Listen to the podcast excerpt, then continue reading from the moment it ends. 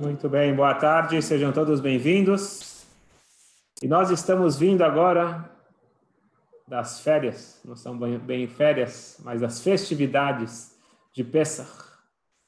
Pesach, todos nós estivemos ao entorno de uma mesa, não só recordando o passado, mas sim vivenciando.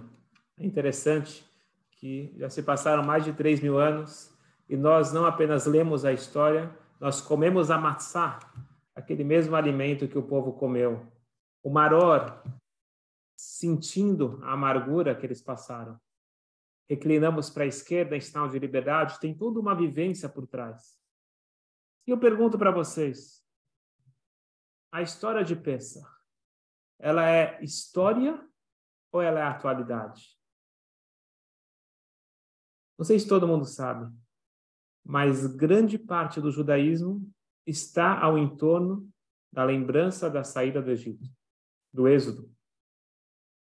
Todo Shabat, quando a gente faz o Kiddush, Zecher Litzad Mitzrayim. O Tfilin que os homens colocam todo dia, lembrança da saída do Egito.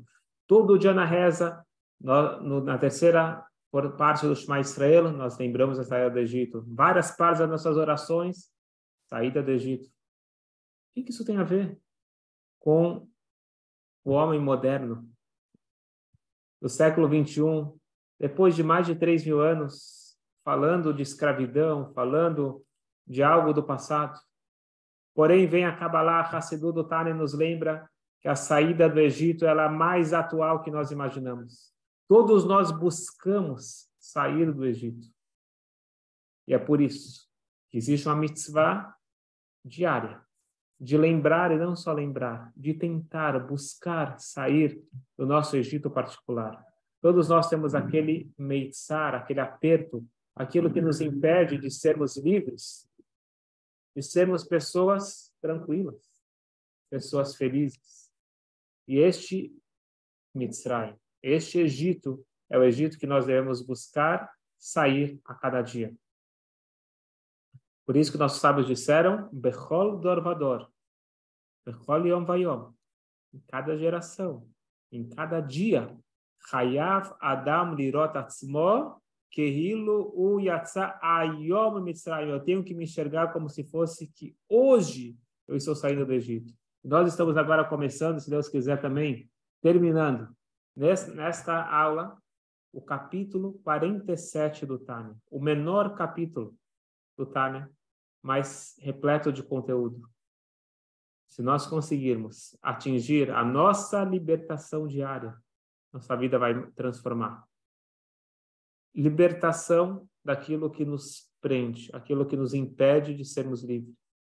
A nossa alma, ela brilha, a nossa alma é pura. Cada um, pela sua alma, ele é uma pessoa incrível. O que acontece é a embalagem, o corpo, a alma animal, nosso lado animal, que nos impede de expressarmos todo o nosso potencial divino. O que significa cada dia sair do Egito, diz o Tânia? Masarago, para a gente conseguir se libertar da prisão do corpo, que na linguagem da Kabbalah ela é chamado mishcha de a pele da serpente. Como que nós podemos nos libertar libertar essa nossa alma desse corpo. Não é para Deus nos livre tirar a alma do corpo. Esse não é o objetivo. O objetivo é continuar vivendo aqui, mas conseguir libertar através da ferramenta divina, que é o estudo e a prática. O Bifrad, Bekabalat, Malkut Shaim, principalmente ao receber sobre si o jugo divino no Shema Israel. Quando a gente fecha os olhos e fala Hashem Elokeinu, Hashem Echad. Hashem é o nosso Deus, Hashem é um. Apesar de toda essa diversidade, apesar de existir a alma animal, apesar de existir tudo que encobre, impede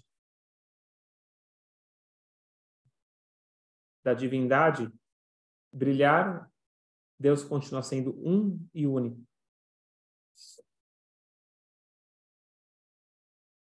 E aqui o que ele fala é uma coisa muito interessante. Ele diz que Eloqueino, ou como Eloquei Abraham, bater, qual que é a intenção mística que nós temos que ter quando nós falamos Deus é o nosso Deus? Temos que lembrar de Abraham Avino, como Abraão, o patriarca, ele escolheu Deus, ou ele encontrou Deus como Criador do mundo, nós temos que agradecer e lembrar de Abraão, e isso vai nos dar muitas forças. O que tem a ver Abraão com a nossa vida? Na verdade, como, quem somos nós para se comparar com Abraão? Abraão, um patriarca, um saber, um justo? Eu estou muito longe disso. Vem o Tânia e ele inverte a situação. Nós estamos numa situação muito mais avançada, muito melhor do que o primeiro. Abraham, vamos lembrar a história dele. Abraham ele nasceu numa casa totalmente contrária à noção de Hashem Eloqueno, que Hashem é o criador do mundo. O pai dele era idólatra. O pai dele vendia idolatria. O pai dele estava pronto a matar o seu próprio filho, porque o filho começou a acreditar em Deus só. Esse era o pai de Abraham. Terra. Abraham, com três anos, ele percebeu que tinha algo mais. Ele olhou para o céu e viu o, céu, o sol. Falou: será que o sol é o Criador? Passou mais um tempo, o sol se pôs, veio a lua. Será que a lua? Então é Deus. E aí depois chegou amanhã, a lua se foi e falou: Eu não sei quem é, mas uma coisa eu sei. Yesh balabait lebirá zu. Existe um Criador, existe um chefe, existe alguém organizando esse universo tão perfeito.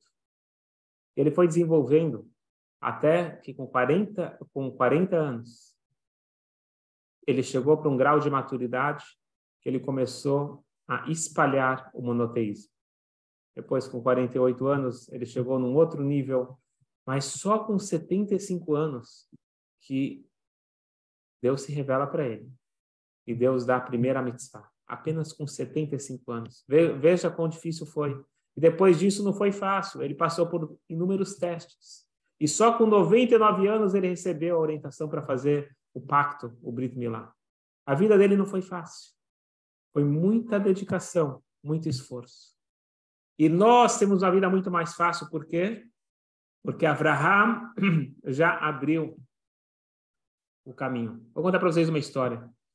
O autor do Shulchan Aruch, o Código de Leis, primeiro que codificou desculpa, não foi o primeiro. O, o que codificou o Shulchan Aruch, que é usado até hoje como a base da lei judaica. Ele uma vez ele estava estudando uma passagem do Maimônides, que foi, sim, o grande codificador que veio antes dele, e ele tinha dificuldade de entender. Ele não conseguiu entender. Nós, às vezes, quando a gente entende uma coisa, a gente vai, continua a nossa vida e tá tudo certo. Mas pessoas muito elevadas, eles não conseguem continuar a vida se tem uma passagem da Torá que eles não entenderam. Eles vão quebrar a cabeça, vão se esforçar e vão pedir ajuda de Deus para poder ter um entendimento. E assim foi, Rabi Yosef ele se esforçou, se esforçou, se esforçou, até que durante a noite ele teve a revelação tem um anjo que revela segredos da Torá, se a pessoa realmente se esforça muito, todo um processo para você chegar para esse nível. E ele finalmente entendeu essa passagem do Maimônides que ele estava com dificuldade. Dia seguinte, ele está dando em Tzfat, onde ele morava, no norte de Israel. E ele escuta um aluno comum, estudando a mesma passagem que ele estava com dificuldade. Ele parou para escutar e viu que ele leu. E, com tranquilidade, ele deu a mesma explicação que o rabino conseguiu só com muito esforço. E ele, não é uma questão de ego, mas uma questão que ele falou: calma aí. O que está acontecendo? Para mim, isso é uma coisa tão difícil. Eu precisei me esforçar tanto. Eu precisei consultar Deus, o anjo, para conseguir ter essa explicação. Ele ficou triste. Ele ficou chateado. Só que o Rav Yosef Karo, ele tinha um professor especial. Esse professor ele chama de Magid, o orador, mas na verdade a gente sabe que era um anjo. Era um anjo que estudava com ele. E ele pergunta, Magid, Por quê? Por que aconteceu isso? O Maguito falou, calma, fica tranquilo. Aquele rapaz só entendeu no teu mérito. Já que você se esforçou, você quebrou a cabeça, você chegou a níveis espirituais tão elevados até que você conseguiu a explicação, você trouxe aquilo para o mundo. Uma vez que você trouxe para o mundo, está acessível para todos. Abraham Avino, Patar etatzinor. Abraham, o primeiro patriarca, ele abriu as comportas espirituais e trouxe espiritualidade para o mundo. E por isso que para nós é muito mais fácil. Hoje, o menino judeu faz o Brit Milá com oito dias. Ele não teve que passar por todo o processo que Abraham teve que passar para chegar aos 99 anos, quase 100 anos, para poder ter esse Brit. O Brit ele é feito desde o nascimento. Por quê? Isso é no mérito de Abraham. Abraham ele começou, ele já abriu o caminho, e isso é passado de geração em geração por herança.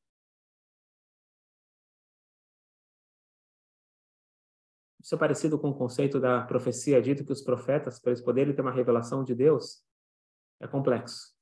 É muito esforço. Ele tem que estar no nível muito elevado e mesmo na hora da revelação, ele não conversa com Deus assim, de uma forma normal, vamos chamar assim. Ele só consegue receber a revelação de Deus deitado no meio do sonho, ou que ele não está numa situação muito consciente, exceto Moshe Rabbeinu, mas normalmente é assim que funcionam as profecias. Mas uma vez que ele recebeu a profecia, ele repete a profecia, e agora uma criança pode falar, ele já tem acesso ao mesmo conteúdo. Mas para poder trazer essa informação do céu para a terra, é muito difícil. Mas uma vez que ela já veio para a terra, qualquer um pode ter acesso sem muito esforço.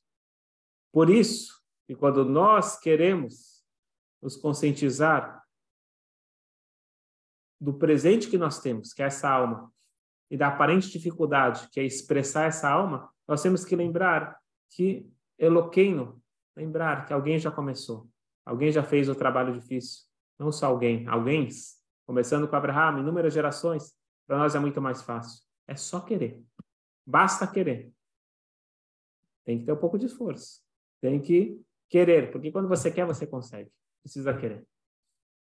כשאברהם זכה לזה, מסע והלכו בקודש, אבל אנחנו, ירושלים מתן לנו, falou, Abraham ele recebeu isso com esforço. Nós temos isso de presente.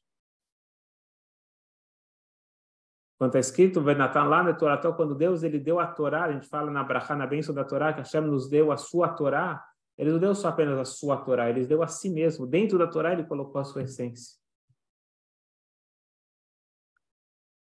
Vezel que o. E aí nós temos que lembrar o seguinte. Nós não podemos viver do passado. Nós falamos em aulas anteriores sobre o poder do reflexo. Quando você olha no espelho, você sorri para o espelho, o espelho sorri para você. Quando você sorri para Deus, Deus sorri para você. Agora não basta o sorriso de ontem, tem que ter o sorriso de hoje. A cada dia Deus ele demonstra o seu amor incrível, nos criando, nos dando vida, nos dando saúde, nos dando tudo que nós temos.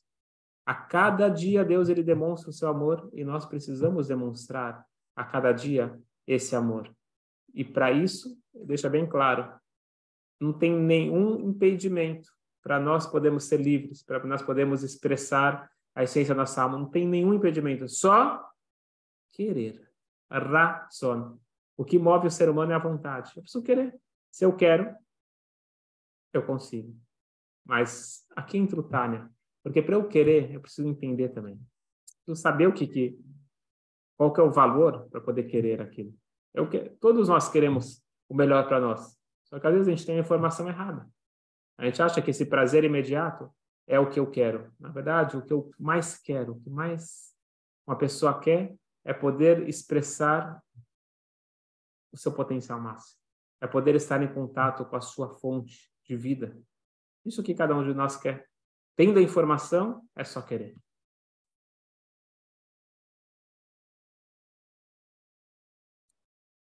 O Rabmeir Premishlan era um grande tzadik, mais ou menos 250 anos atrás, 280. Na cidade que ele morava, em Premishlan, tinha uma mikve, uma casa de banho ritual, mas essa mikve, para chegar lá, precisava passar por uma montanha que no inverno ela ficava ou com neve, ou com, com barro, com lama. Era impossível você subir. Todo mundo que tentava subir era muito íngreme, escorregava, se machucava. Mas o rabino, já velhinho, todo dia de manhã ele conseguia subir a, montanha, descer a montanha, ir na mikve, subir a montanha, descer a montanha e nada acontecia. Tinha uns jovens que não acreditavam muito no, nos poderes divinos e eles queriam comprovar que esse rabino não está com nada. Falaram, se o velhinho consegue, a gente também consegue. Eles foram lá, se aventuraram e logo no início eles escorregaram, todos se machucaram. Quem foi visitar eles? O rabino. A mitzvah, visitar os doentes. Foi lá visitar, ficou sabendo que eles tinham se machucado.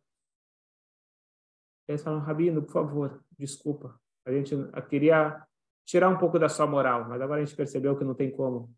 Conta pra gente. Qual é o seu segredo?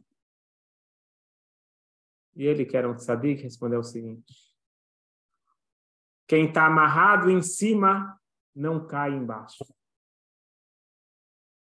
Meir está amarrado em cima. Ele não falou com orgulho, falou com humildade. Não é fisicamente, mas espiritualmente. Quem está amarrado, quem está conectado em cima, não cai aqui embaixo. Isso significa você atingir o nível de liberdade, você atingir o nível de sair do Egito particular.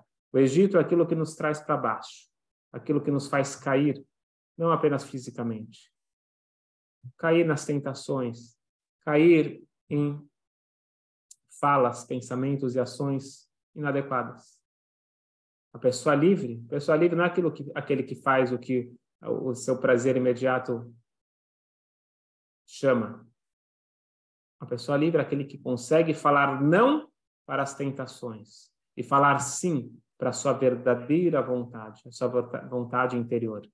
Portanto, quem está conectado em cima não cai embaixo. Então, para eu conseguir atingir esta liberdade, eu preciso lembrar de como aconteceu a saída do Egito.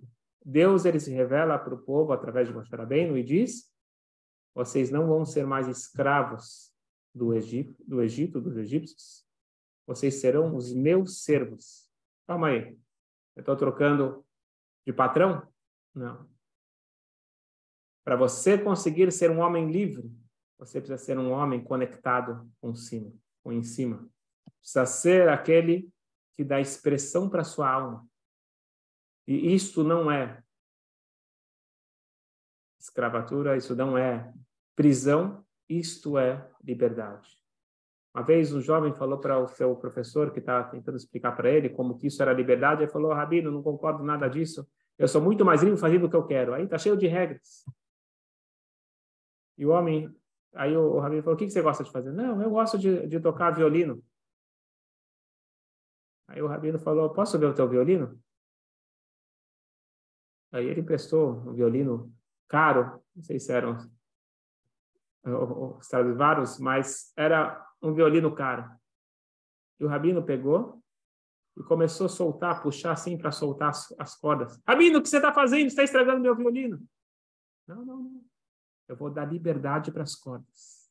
Coitada delas, elas estão presas. Falou, Rabino, você não entende de nada. Se elas não estiverem presas, não sai o som. Ah, meu jovem, a gente não está preso, não sai o som da nossa alma. Isso não é prisão, isso é o que possibilita a nossa maior expressão de todas. Portanto, sair do Egito significa se conectar com algo muito maior, se conectar com a nossa fonte. Sair do Egito é dizer não para a alma animal, dizer não para os prazeres imediatos do corpo e dizer sim para as ferramentas que me, me conectam com Hashem.